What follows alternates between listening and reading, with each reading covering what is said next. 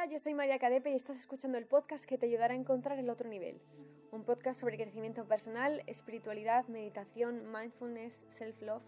Todo lo que pueda ayudarte en tu día a día es lo que traeré a este podcast. Así que vamos a empezar ya. Antes de empezar con este podcast, quería avisaros de que hoy es el último día en el que los precios de las plataformas estarán más baratos porque mañana ya lo lanzó al público el día 21, se lanza a todo el mundo, con lo cual eh, quedarán no tantas plazas como tenemos ahora y el precio será un pelín más alto. Lo digo por si queréis aprovechar eh, que por un día os podéis ahorrar eh, esa cantidad de dinerito. Dicho esto, os dejo abajo los links de eh, todas estas plataformas, todo esto que estoy contando. Muchos de vosotros, por no decir la mayoría, ya lo sabéis de lo que estoy hablando. Y si queréis más información, lo tenéis abajo en la cajita de info. Vamos a empezar con el podcast ahora sí. Hoy vamos a hablar de uno de vuestros temas favoritos, que es el amor. Sí que es cierto que siempre nos han presentado el amor como el amor romántico, el amor de Disney, el amor de las películas Em, de Hollywood. Pero, ¿ese amor nos hace verdaderamente felices? Yo creo que esa es la pregunta que nos tenemos que plantear en este podcast, porque muchísimas veces idealizamos lo que es el amor, se convierte en dependencia y así es imposible encontrar la felicidad. Así que vamos a ver un poco qué relación tenemos personalmente con el amor, cómo lo consideramos nosotros y cómo alcanzar el verdadero amor. Lo primero, no os asustéis porque esto no es un consejo amoroso, esto no va a ser un podcast sobre cuéntame tus problemas y vamos a ver qué pasa. Simplemente os quiero contar en el podcast de hoy mi visión y mi aprendizaje a través de los años, a través de las experiencias sobre el amor de verdad. Yo he llegado a tatuarme en las muñecas True Love porque yo soy una romántica empedernida, me encanta el amor, vivo por el amor y la aventura, pero llegó un momento de mi vida en el que me perdí, no encontraba mi camino y me perdí por amar incorrectamente. Más allá de amar a la persona correcta o no, llega el tópico famosísimo de hasta que no te quieres a ti misma, es imposible que quieras al resto. Yo con esta frase nunca me sentí muy vinculada porque mm, siempre he tenido una buena relación conmigo, Nunca me ha faltado autoestima, de hecho mi problema es lo contrario, que muchas veces tiro muchísimo de autoestima y me doy cuenta de que necesito cuidarme también, porque me pierdo.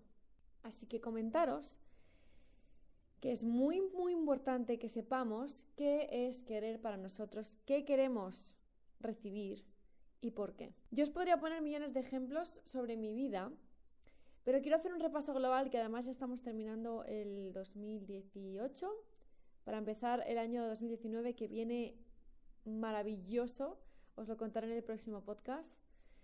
Pero han sido muchos meses y muchos años de aprender todo lo que yo no quería. He tenido varias parejas, muy diferentes entre ellos, pero todos con el mismo halo, que era para mí un halo como de pasotismo, como que no daban lo suficiente y como que yo daba mucho y ellos no daban. Pues bien, se ha demostrado y me he demostrado que eso era cierto, que yo daba mucho y ellos no daban nada, pero ¿por qué yo daba mucho y ellos no daban nada? Porque a los dos lados, tanto a ellos como a mí, no estábamos en nuestro mejor momento. Es decir, cuando tú das muchísimo es porque no te quieres lo suficiente de mantener tu energía contigo. Y cuando tú no das nada es porque no tienes suficiente energía como para dar. Energía no me refiero a vitalidad o actividades, me refiero a dar, a abrir tu corazón.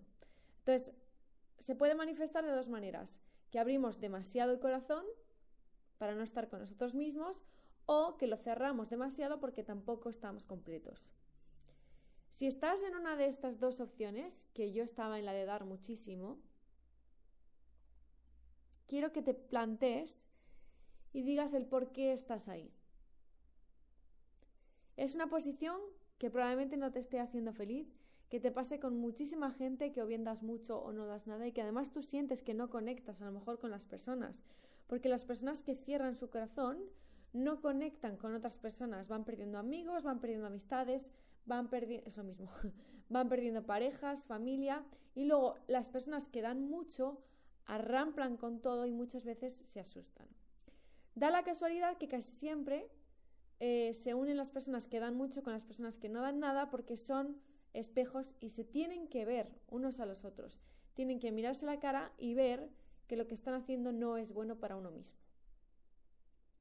Es un concepto muy profundo en el que nadie tiene la culpa. Otra cosa es que luego alguien se porte mal o se porte bien. Cuando alguien se porta mal, eh, puede haber millones de razones que son ajenas a que no se quieren a sí mismos, porque hay personas que actúan de esa manera. Pero cuando estamos hablando de este, de este nivel, es por eso por lo que está pasando. Por estar muy cerrados o por estar muy abiertos.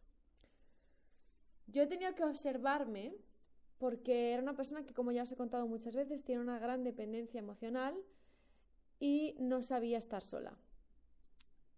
Y diréis, pero María, si tú siempre tienes mucha autoestima, si tú eres muy fuerte, si ta, ta, ta, era mi talón de Aquiles, os lo prometo. Y supongo que como es el mío, será de mucho de vosotros y vosotras. Quiero deciros que cuando a mí me decían, María, es que tú tienes que estar una temporada soltera para encontrar lo que de verdad quieres. Yo me reía, yo decía, es que yo no quiero estar soltera, es que yo soy fan del amor, es que a mí me encanta estar con gente, eh, me encanta estar enamorada. Ahora puedo decir que nunca he estado enamorada de unos meses atrás. Y diréis, pero si nosotros lo hemos visto, si tú lo has contado en internet, no tiene nada que ver. Eh, yo os digo que todo eso era un espejismo que por supuesto he querido a muchas personas y he apoyado a muchísimas personas en cuanto a relaciones, pero el amor de verdad no se sufre. Y el amor de verdad no es cuidar a la otra persona. El amor es dar y recibir en la misma medida. Suena todo a tópicos, pero es que son la pura verdad. Yo siempre digo, vamos a ver, María, si el amor es esto que ahora conoces, ¿qué has vivido antes? Yo no sabía lo que era que se preocuparan por mi vida, que se preocuparan por lo que hago, que me apoyaran incondicionalmente, que estuvieran orgullosos de mí y sobre todo que me quieran y que me quieran bien. Y eso no quita que yo me lleve bien, me lleve mal, me lleve regular con todos mis ex y que em, los quiera porque han sido una gran parte de mi vida. Incluso Juan, que es mi hermano, eh, él sabe que como parejas, como pareja éramos un desastre, o sea, un desastre, porque éramos dos personas muy centradas en el trabajo, muy centradas en ser amigos, amigos con derecho, por supuesto, pero amor romántico, o sea, amor, el true love no existía, básicamente. Y así sucesivamente.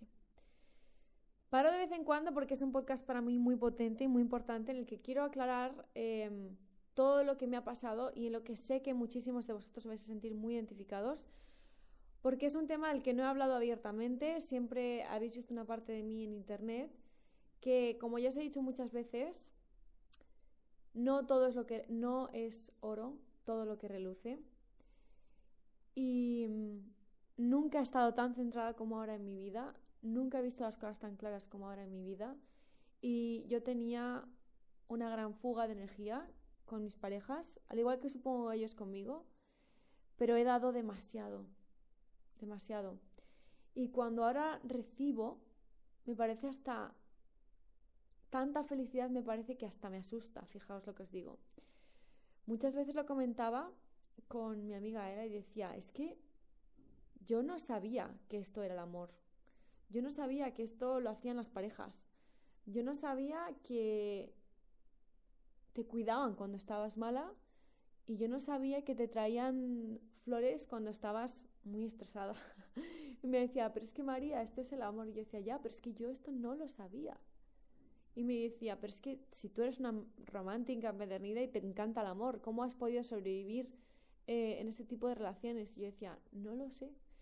Ahora sí que sé el por qué, tenía que vivirlo, tenía que aprender, tenía que hacer las paces con todo lo que no quería en mi vida y tenía que aprender a estar agradecido, agradecida por lo que me había tocado en la vida, tanto bueno como malo, todo también tiene su lado bueno y tiene su lado malo, cosa que también he aprendido a valorar y mm, que no todo es blanco o negro, que también existen los grises.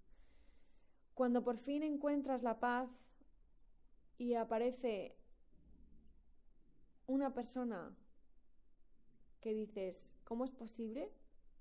Es que además te llegas hasta plantear cómo es posible que te merezcas esto, pero sí, sí que te lo mereces. Y mm, he estado un año soltera.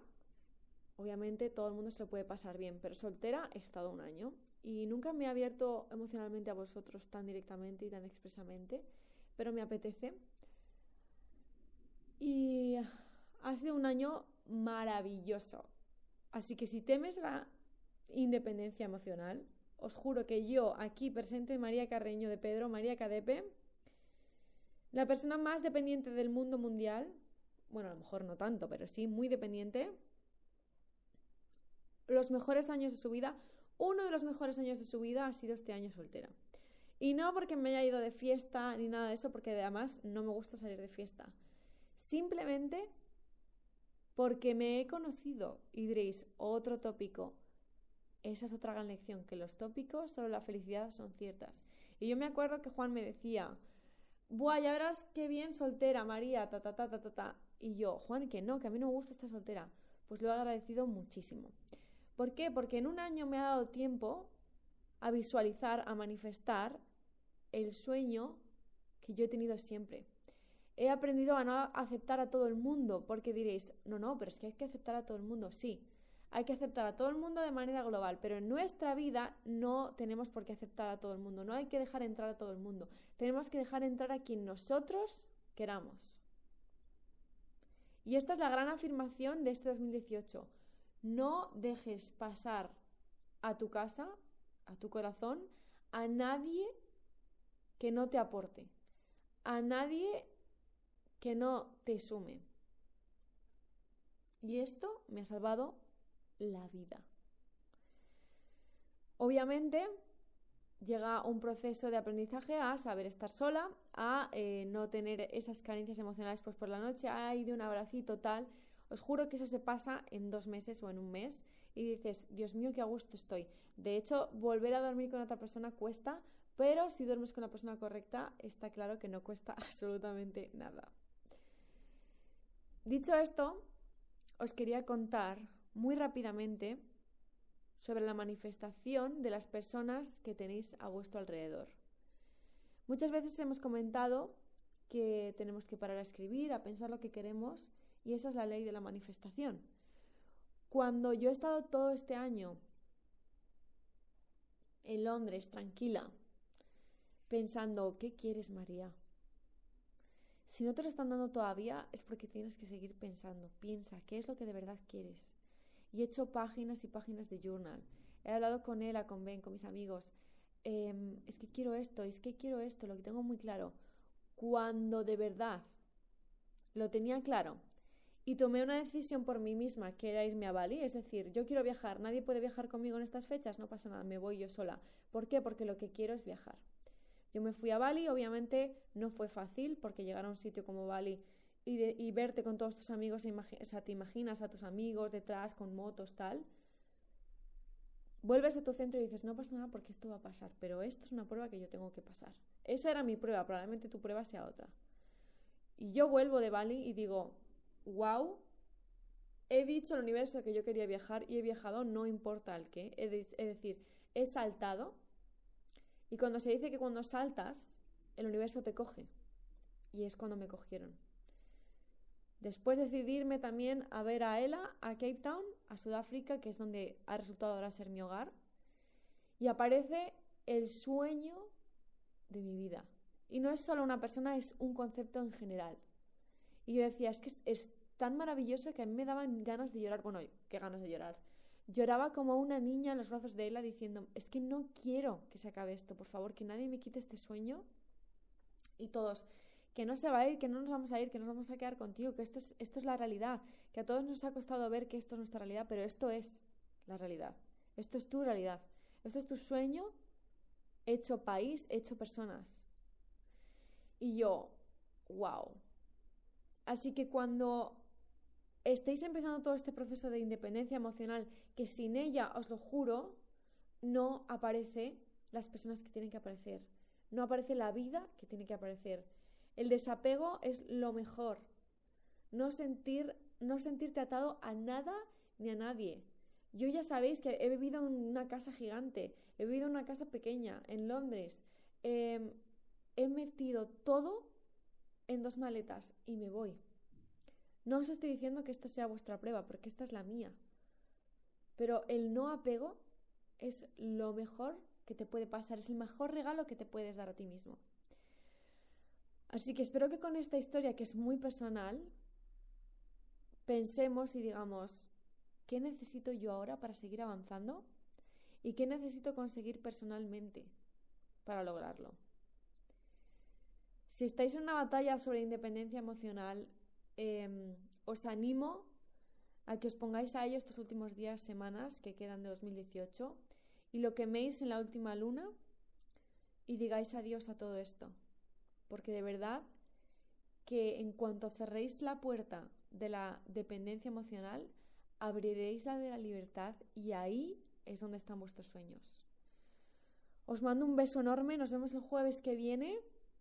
Os quiero profundamente y a practicar la libertad, que no es fácil, pero es lo más.